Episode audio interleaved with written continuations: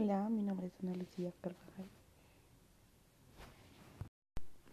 Las posibilidades que nos brinda el ciberespacio como recurso para la transformación social y proceso durante esta pandemia son demasiadas. Entre ellas está sentirse más cerca y acompañada de las personas que queremos. También está el poder estudiar y conocer el mundo a través de nuestros ojos simplemente.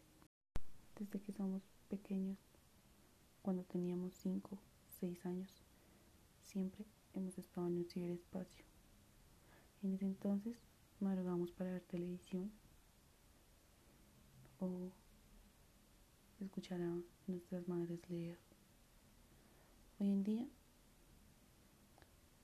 madrugamos también para perdernos en un ciberespacio diferente del que conocíamos en ese entonces.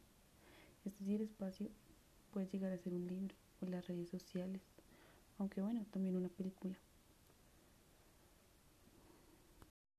En esta coyuntura, todos nos hemos visto perdidos en el ciberespacio, algunos al querer verse con sus amigos. Y bueno, no hay que negarlo, lo han podido hacer a través de una llamada o una videollamada. Hay algunos que no han podido hacer esto porque tienen dificultades económicas pero siempre recuerdan a sus amigos a través de una nota de voz, una foto o simplemente un mensaje.